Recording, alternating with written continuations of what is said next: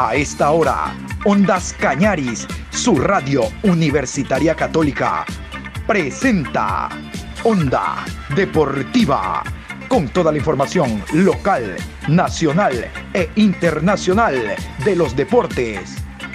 Comenzamos.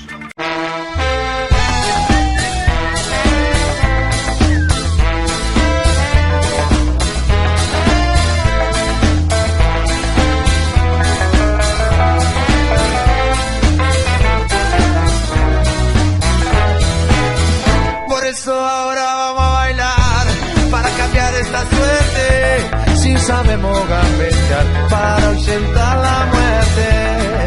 Vamos a bailar para cambiar esta suerte. Si sabemos gambetear para ausentar la muerte. Hola, hola, buenas tardes. Hola, ¿cómo le va mi querido Juanpi? Qué gusto saludarle a usted, a los oyentes de Ondas Cañaris. Aquí estamos en la programación Onda Deportiva, hoy jueves 18 de marzo, programa 695 del día de hoy. Tendremos abundante información. Quiero comenzar eh, sobre el positivo COVID de jugadores del conjunto del Barcelona. En la mañana dimos a conocer el boletín. A ver, si usted no se ha enterado, vamos a ir paso a paso. Este es el boletín oficial la información oficial que dio a conocer Barcelona a través de su cuenta, a través de sus redes, en torno a lo que comenzó como un rumor sobre el positivo de COVID de algunos jugadores, pero este es lo que dice el cuadro torero.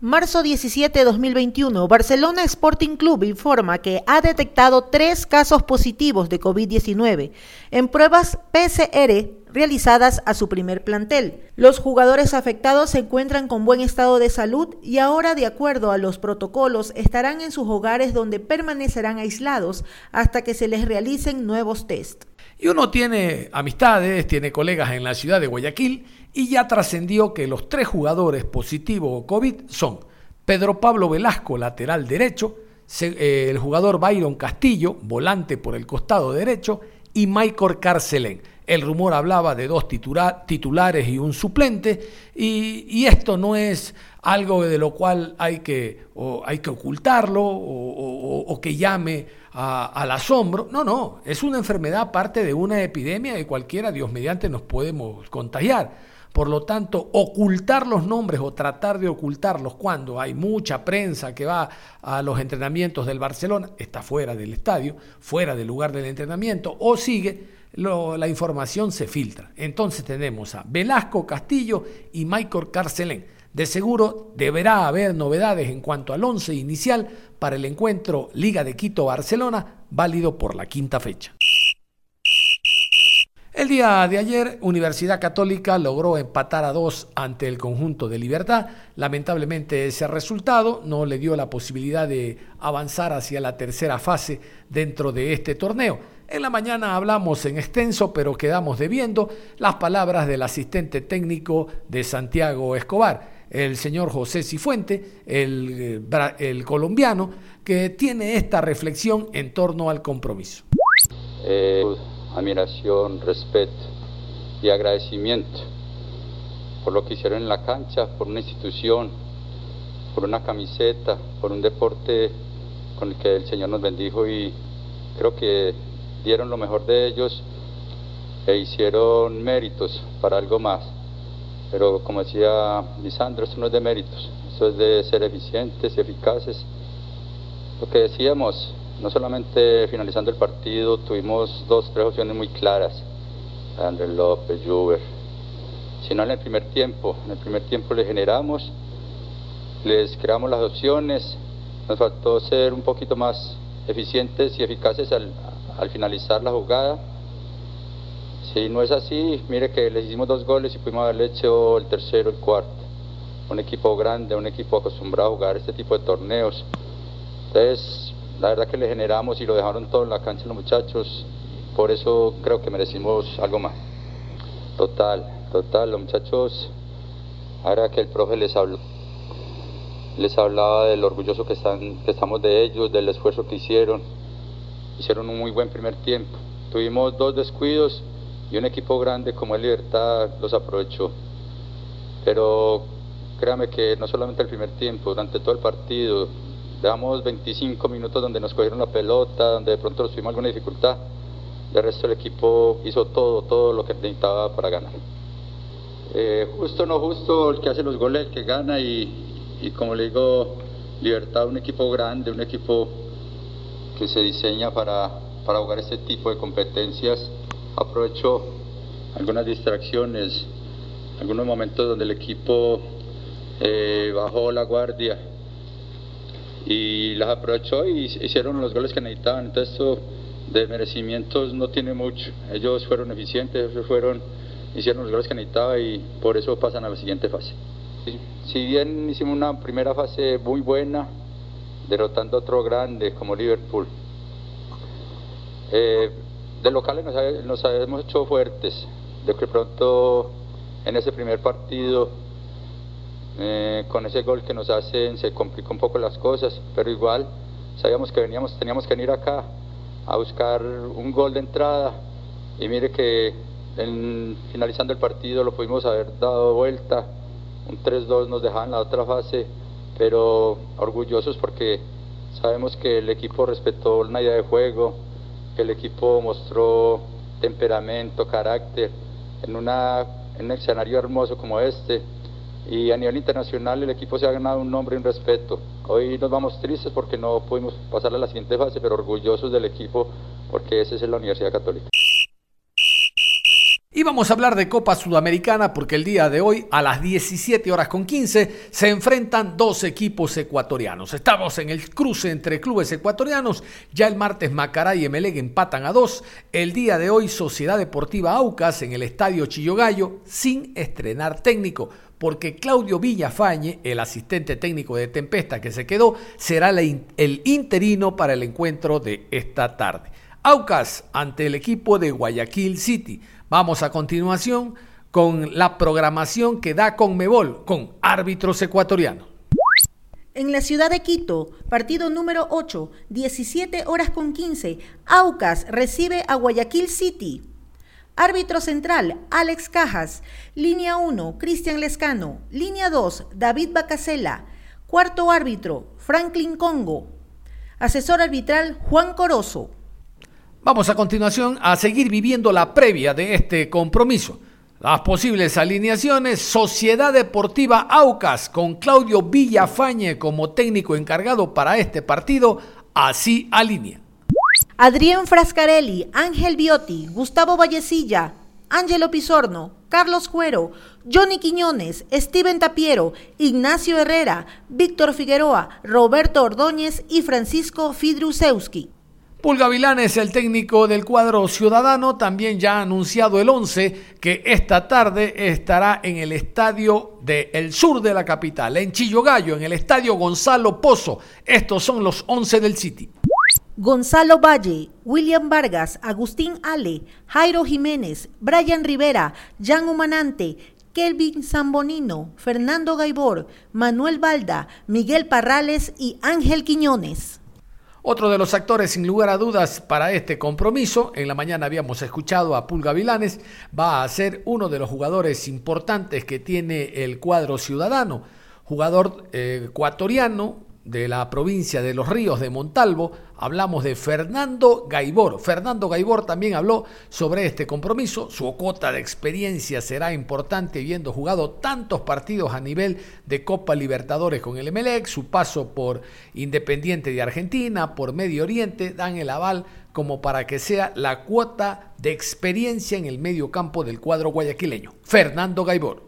Eh, realmente es un tema un tema más, más que le, creo que les compete a ellos, ¿no? En realidad nosotros, eh, es un problema, no, no viene a ser un problema, una situación interna de ellos. Eh, nosotros realmente nos compete en, ir mañana ya y, y, poder plantar nuestro, nuestro plan de juego, nuestra, eh, nuestro objetivo, que es sacar un, resultado para que nos pueda favorecer en en el global, pues no. ¿Qué nos puede comentar sobre la sensación o sentimientos que tienen sus compañeros, quienes en gran mayoría debutarán una Copa Internacional?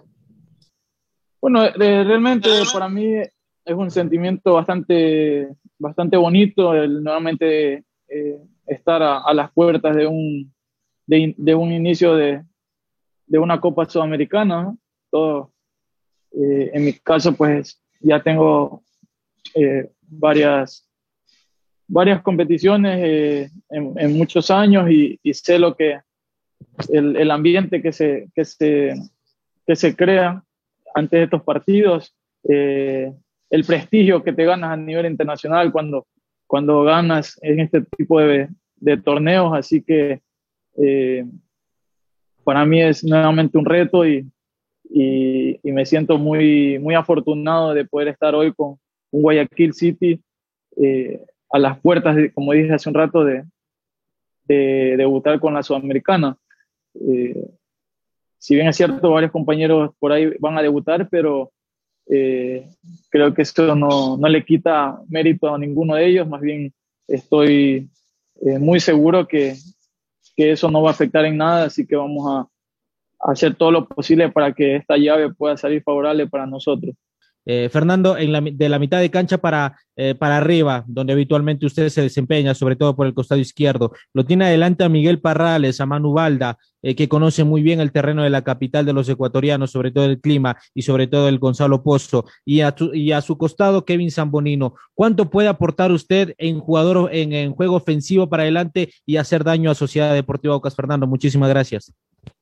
Bueno, una de, una de mis de mis virtudes, pues no es el juego ofensivo, eh, la tenencia y bueno, en eso, eso eh, puedo aportar lo que tengo que aportar en el campo de juego, ¿no? No tengo que ni, ni, ni tratar de aportar más ni, ni, ni, menos, ¿no? Sino simplemente hacer mi trabajo porque como usted mismo lo dijo, tengo adelante y a mi alrededor compañeros que, que también hacen muy bien su trabajo y, y que esa es la idea de, del equipo, ¿no?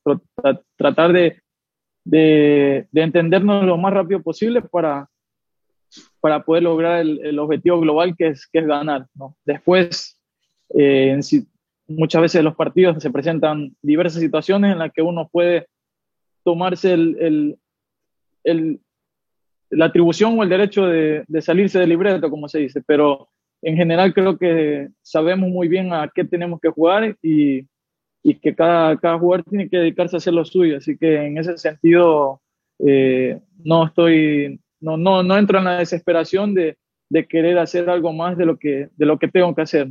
Eh, realmente la idea de juego la tenemos clara y sabemos que, que cada uno con sus virtudes en el momento que tiene que, que hacerlo lo puede, puede hacer daño. Así que eh, esa es mi, mi respuesta en cuanto a su pregunta.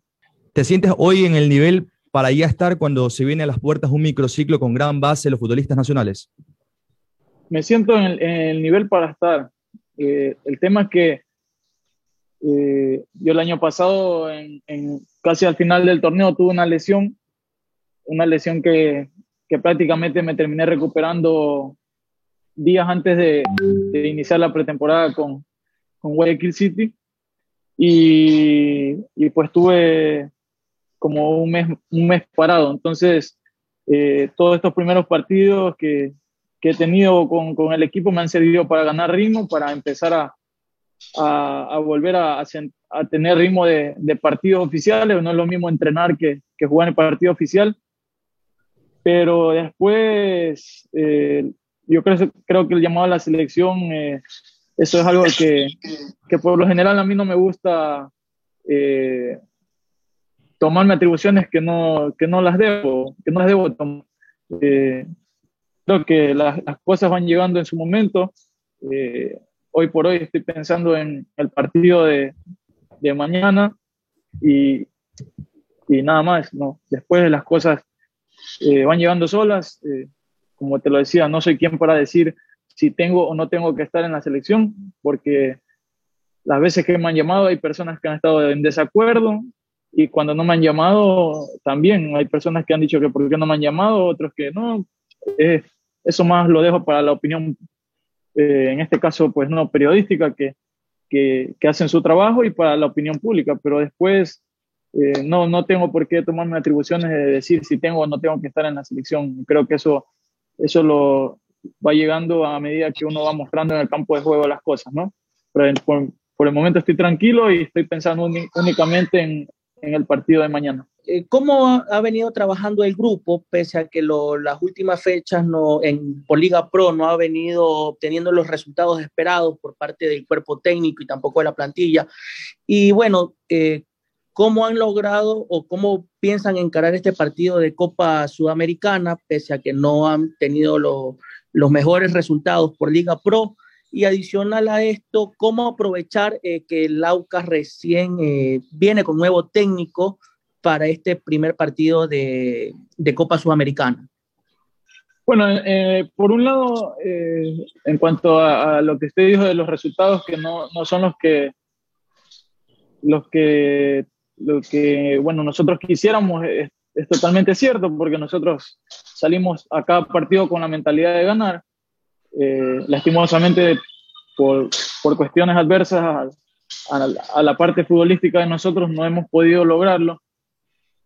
Por un lado, estamos, eh, no estamos conformes con eso, pero estamos trabajando y estamos trabajando muy bien y estamos seguros de que, de que, de que esto se va a revertir muy, muy pronto. Ya eh, sacamos un, un, punto importante en, en Manta y, y, yo creo que las cosas se están dando. Así que eso por un lado. Por otro lado, eh, creo que el, hecho de no haber tenido un buen comienzo no nos va, no nos tiene por qué afectar en, en, la, en, en la Sudamericana porque es, es, totalmente otra, otra cosa, otro torneo, otro tipo de, de, de sí, de torneo que se, lo juega muy diferente al de la Liga Pro. Así que para nosotros estamos hoy para el partido mañana, eh, eh, arrancando de cero, eh, con la mentalidad eh, simple, simplemente, simple y llanamente metida en, en, sacar, como lo dije, el resultado favorable para que en, la, en el global nosotros podamos salir victoriosos. Así que lo estamos manejando muy bien para que esas otras cosas de las que se habló pues no, no nos afecte en esta, en esta competición cómo aportar esa experiencia acá a tus compañeros que tienes, que ya lo mencionaban, van a debutar la mayoría. Y otra, Fernando Cortita, ¿cómo te sientes jugando Manu Valda? En el último partido te vi lanzado como un volante por derecho, estuviste, pero muchas veces puedes compartir esa posición con Manu Valda. Manu Valda sabemos en el Nacional jugaba también a veces como un volante 8 entonces, ¿cómo te sientes con eso, Fernando? En cuanto a la primera pregunta, eh, era lo que decía al principio, ¿no? Es totalmente una competición diferente, como lo dijo eh, nuestro director técnico Paul, eh, hay que tener en cuenta los, los, goles, ¿no? Los goles, en este caso nosotros eh, partimos de visita y, y, va a ser muy importante lo, los goles, ¿no? Para en cuanto nos toque terminar la llave, pues todo eso no influye en el resultado final. Eh, eso en cuanto a la experiencia de, de aquellos partidos, ¿no? Eh, después en la segunda pregunta, eh, realmente en la parte de táctica, pues estamos jugando con dos, dos interiores y, y, en este caso eh, yo no estaba tirado a la raya, sino más de interno, o sea, de interior. Esa posición la compartimos con, con Manu y, y pues eh, nada, eh, Mano tiene sus características, yo las mías, y, y, eso es lo que tratamos de, dentro del campo de juego, tratar de, de engranar lo más pronto posible para poder ser un aporte positivo al equipo, ¿no?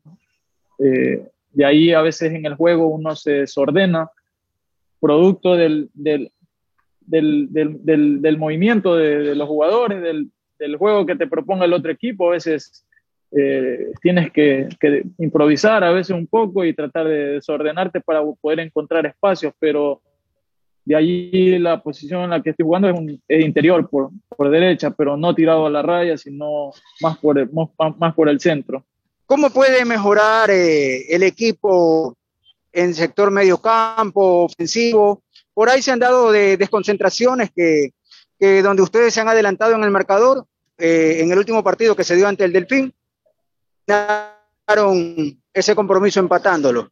Bueno, son cosas que, pasan, este, Carlos. Eh, como lo decía el, director técnico al principio, es un equipo que está en construcción, que hay muchos jugadores nuevos y, y bueno, hasta, hasta poder engranar todo el equipo, a veces suceden este tipo de, de, situaciones, ¿no?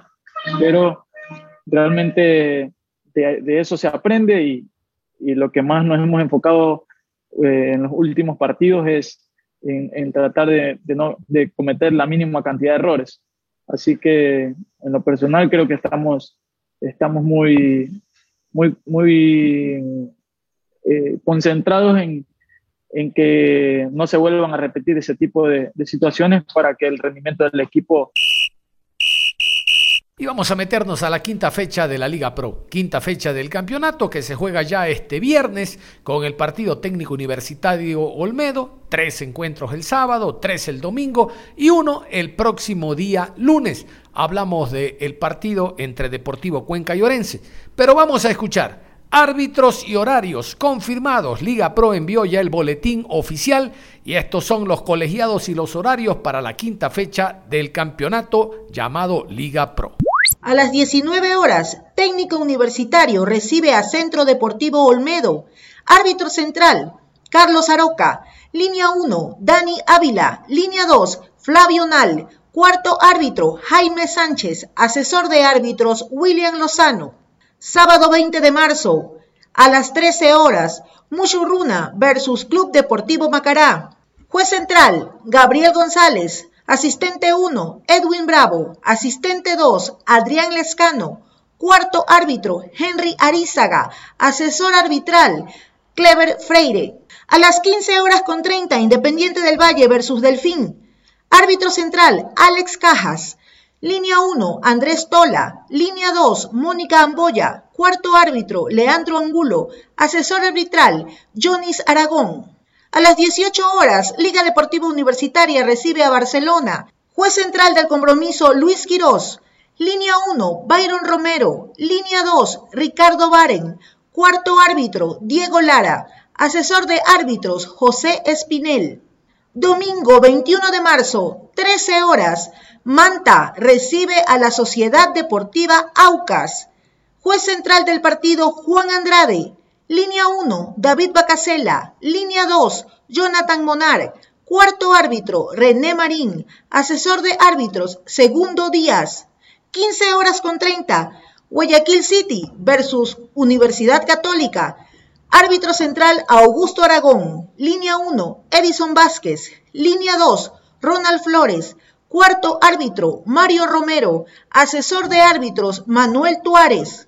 A las 18 horas, Emelec recibe a 9 de octubre. Árbitro central, Franklin Congo. Línea 1, Cristian Lescano. Línea 2, Luis García. Cuarto árbitro, Jefferson Macías. Asesor de árbitros, Juan Macías. Lunes 22 de marzo, 19 horas. Deportivo Cuenca versus Orense. Árbitro central, Rodi Zambrano. Asistente 1, Luis González. Asistente 2, Alejandro Lupera. Cuarto árbitro, Carlos Vallas. Asesor arbitral, Alfredo Rodas. Muy bien, el último partido entonces es Deportivo Cuenca ante Orense. Vamos a escuchar a Denilson Bolaños, jugador de divisiones menores, jugador que ha salido de la institución, considerado titular en los actuales momentos, habló en rueda de prensa y estas son las eh, ideas que tiene el jugador en torno al compromiso que viene el próximo día lunes y al momento lo que ha sido la participación del Cuenca en estas primeras cuatro fechas. Que me dio el profe, creo que la ha sabido aprovechar eh, en cada partido, ¿no? Eh, la relación que tengo con el profe siempre ha sido buena, siempre me, el cuerpo técnico me ha dado la confianza, poco a poco lo, lo, que tengo que hacer dentro del campo de juego y creo que lo supe hacer y dentro de mí en regresar otra vez al once titular es algo que, que desde el año anterior quería estar, pero por cosas de la vida no, no, lo, no, lo, no lo pude hacer, pero en este año espero tener una buena campaña. ¿Qué es lo que le va recomendando más el técnico para ir mejorando su actuación en cada uno de los partidos de Nilsson? Eh, el profe en cada partido siempre me dice que esté primeramente ordenada tácticamente, eh, y en el momento de atacar, terminar bien, la, bien las jugadas. Eso. Eh, ¿Cómo catalogan el trabajo defensivo que se ha cumplido en estas fechas? Usted ha recuperado la titularidad, ha podido ser parte de los compromisos. Eh, ¿Cómo han visto el trabajo defensivo, sobre todo en el último partido ante Liga de Quito? ¿Piensan que van encontrando una idea, van solidificando ese trabajo defensivo junto con los compañeros? ¿Cuál es su análisis?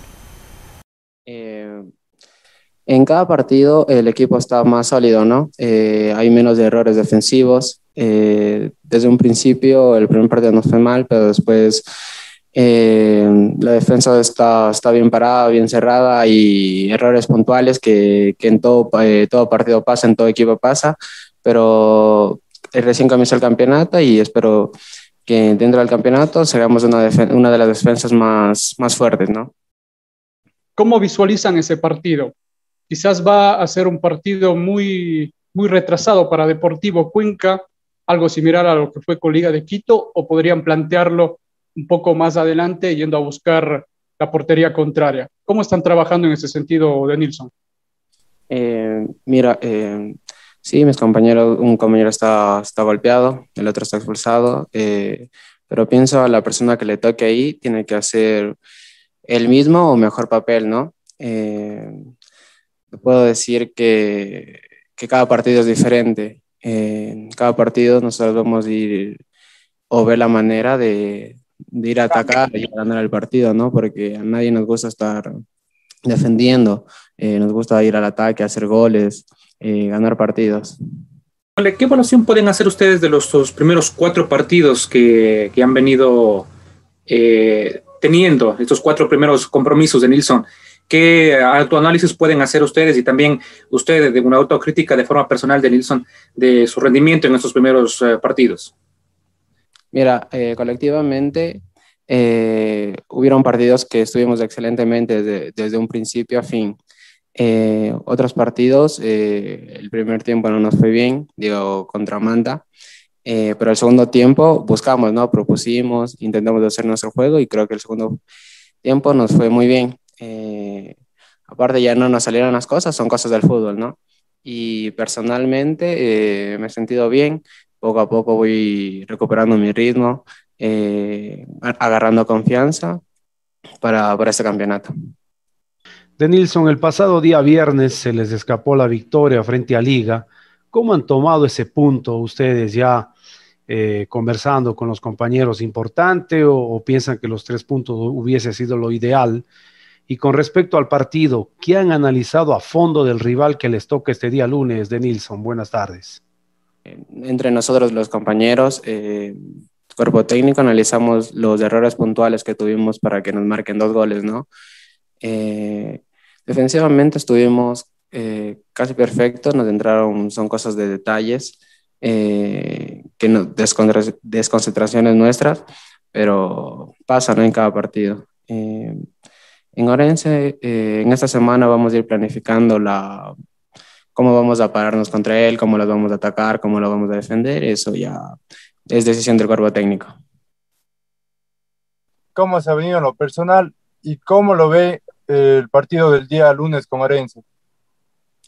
Eh, no, yo, como ya dije, eh, el profe me dio la confianza, está en mí mismo, en mis compañeros, eh, saber que otra vez tenía la oportunidad y no la podía desaprovechar.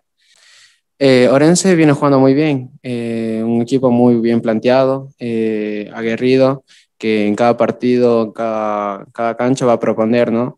Entonces va a ser un partido muy bueno, saber que entre, entre ellos corran, nosotros vamos a correr más, entonces va a ser un bello partido en cada partido nosotros vemos videos eh, que nos muestran los errores que cometimos y dentro de la semana se, se, trabaja sobre eso, ¿no? Y se trabaja cómo ataca el, el rival. Eh, en base a eso, eh, nosotros trabajamos para contenerlos, ¿no? estar con una idea de cómo atacan y poder, y poder contrarrestar eso. ¿Cómo se van sintiendo? Me refiero a la parte defensiva eh, ¿cómo, ¿cómo, van sintiendo? Quizás están a gusto defendiendo eh, con el rival encima o quizás creen que podrían eh, sentirse mejor o, evaluarse mejor yendo un poco más al ataque o en su caso personal saliendo un poco más por el sector de la banda derecha de Nilsson? Te puedo decir que, o sea, grupalmente sabemos que, que la defensa es primero, ¿no? Antes que el ataque. Eh, hemos tenido ataque, ocasiones de, de gol que no hemos convertido, pero también hay que defendernos, hay que defendernos bien, primeramente en, de locales, que no hemos perdido, creo que ya 13, 14 partidos en, en nuestra casa. Eh, mantener el invicto aquí y, y, saber que en nuestra casa vamos a ser fuertes. Eh, estar con una defensa sólida nos va a ayudar a tener un mejor ataque, ¿no? Cerramos la información deportiva a esta hora. Continúen en sintonía de Ondas Cañaris. Ustedes y nosotros nos reencontramos en cualquier momento. Hasta la próxima.